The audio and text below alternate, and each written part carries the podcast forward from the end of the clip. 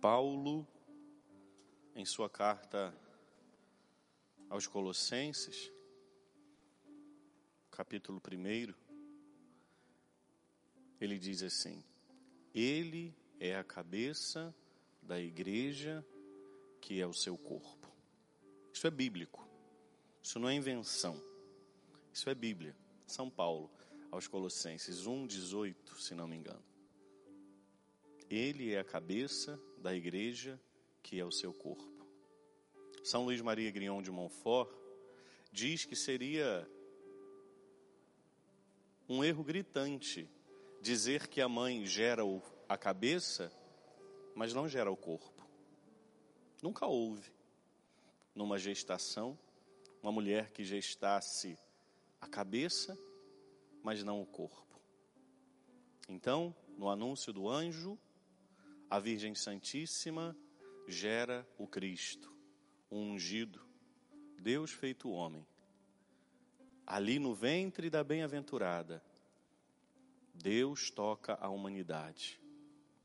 E no ventre da Virgem Maria, a humanidade conhece Deus. No ventre, no anúncio do anjo, ela gera a cabeça, o Cristo cabeça, que nós vamos ver também lá em Efésios 5, 23. O Cristo que é a cabeça da igreja. Na cruz, ela oferta o fruto do seu ventre. No pecado original, os nossos primeiros pais não ofertaram o fruto, mas por desobediência tomaram do fruto. Ali o pecado adentra o mundo.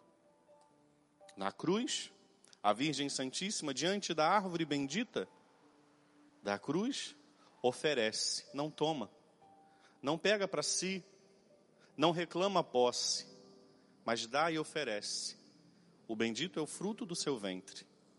E ali, do lado aberto do esposo, nasce a igreja. Da mesma forma que no início, Deus faz Adão cair num sono profundo e do seu lado tira a sua esposa, Eva, na cruz. Deus, do lado aberto do seu Santíssimo Filho, faz nascer a igreja, que é o corpo místico de nosso Senhor. Por isso, hoje a igreja celebra essa memória obrigatória. Maria, mãe da igreja, que nós já falamos comumente. Talvez você já tenha até feito o curso Mater Ecclesiae. Mater Ecclesiae significa mãe da igreja. Por isso nós veneramos a bem-aventurada. Por isso nós rendemos a ela a veneração devida. Não porque somos idólatras ou qualquer coisa do tipo, mas porque no ventre dela Deus toca a humanidade. E no seu ventre a humanidade aproxima-se e conhece Deus. É essa Mãe Santíssima, que é mãe de cada um de nós, dos que a amam e daqueles que acham que ela é apenas uma qualquer. Afinal de contas, mãe não tem predileção. Mãe ama. Cada um com um amor diferente. A senhora que está em casa e que tem dois ou mais filhos, a senhora sabe que a senhora ama igual. Mas o amor dispensado a cada um é de acordo com a necessidade de cada um. A Virgem Maria nos ama, porque nós somos seus filhos. E quem disse isso foi o seu Santíssimo Filho. Mulher, eis aí o seu filho. E é bonito, porque não diz que, quem estava lá. Claro que quem escreveu o Evangelho foi João, e ele se coloca como o discípulo amado. Mas é bonito perceber, porque o discípulo amado sou eu. O discípulo amado é você. Então estavam aos pés da cruz a mãe de Jesus, Maria de Cleofas e a outra Maria e o discípulo amado. É o seu lugar. É o seu lugar. Assuma o seu lugar. A gente às vezes quer alcançar a glória eterna ainda aqui nessa vida e não vai acontecer. Nós sonhamos com o céu, isso é uma verdade. Nós desejamos o céu, isso é uma verdade. E até celebramos essa missa na intenção em sufrágio da alma daqueles que faleceram. para que Deus, em sua infinita bondade e misericórdia, os acolha na glória eterna. Você que está aí na sua casa e, e está celebrando essa missa na intenção de alguém que morreu, essa é a nossa esperança, o céu, a glória eterna.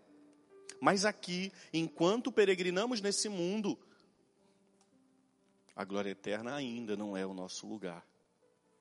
O nosso lugar é aos pés da cruz, junto da mãe de Jesus. Vê como faz sentido? Talvez você esteja aí do outro lado, padecendo.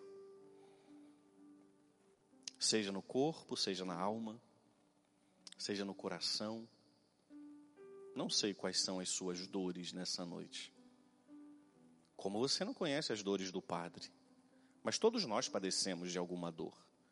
E isso aqui não é um pessimismo, não, isso aqui é vida real. Eu estou pregando vida real.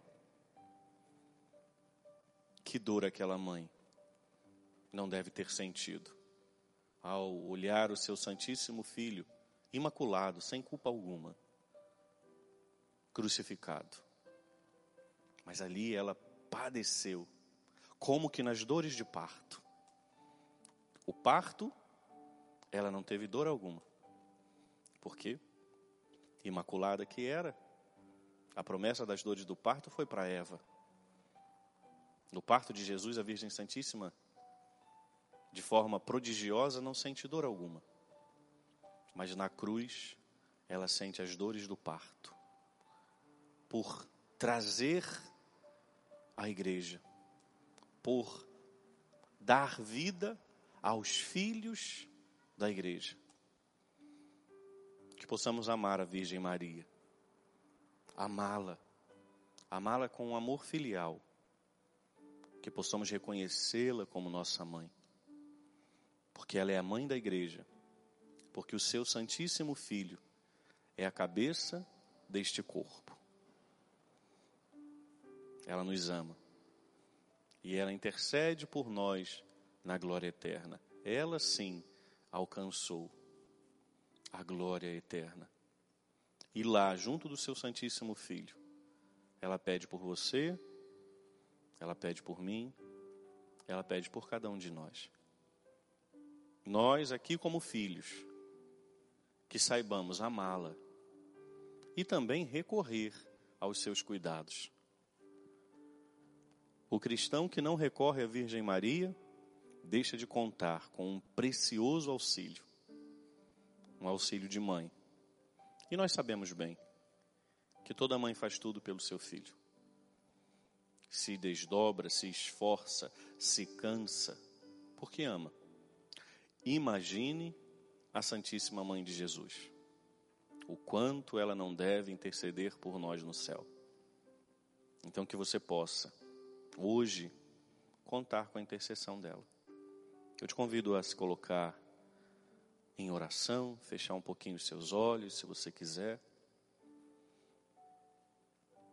Confies os seus cuidados à, à Virgem Maria? Porque certamente ela vai levá-los todos à presença do seu Santíssimo Filho. Ela não pega nada para ela. Até o seu filho, o bendito fruto do seu ventre, ela ofereceu. Padeceu a dor de olhá-lo ferido, crucificado. Ofereça as suas preocupações nas mãos da bem-aventurada. Talvez você que está em casa não tenha intimidade com ela, tenha até dificuldade por tanto de coisa que você já tem ouvido.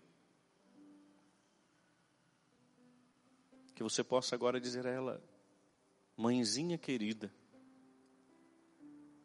quantas vezes eu já te chamei de Nossa Senhora, e é verdade. Mas um filho se recorre à mãe com amor, com intimidade, com carinho. Minha mãezinha, intercede por mim. A senhora que conhece o meu coração, as minhas lutas, conversa com ela. E ela no céu, porque participa da comunhão dos santos, ela acolhe o seu pedido, a sua oração e leva de forma materna, com todo o cuidado de mãe, a presença de Jesus. Que a senhora possa interceder por nós, mãezinha querida, nessa noite. E que possamos, em meio às lutas, às cruzes, aos flagelos, às dores, que possamos sentir o seu cuidado maternal, a sua intercessão poderosa. Ajuda-nos, mãe. Que a senhora possa interceder por nós junto de Jesus. E que possamos, a exemplo da senhora, que é o protótipo, o modelo da igreja santa e imaculada, que é o seu exemplo, saibamos em tudo dizer ao Pai: faça-se em mim, segundo a vossa palavra. Interceda por nós, Santa Mãe de Deus, é o que te pedimos. Que possamos sentir em nós, na nossa vida, a Sua poderosa, grandiosa, eficaz intercessão.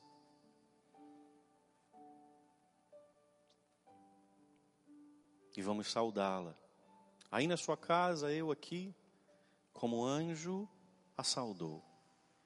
Ave Maria, cheia de graça, o Senhor é convosco.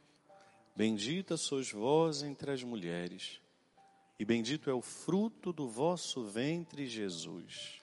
Santa Maria, Mãe de Deus, rogai por nós, pecadores, agora e na hora de nossa morte. Amém. Maria, Mãe da Igreja, rogai. Por nós.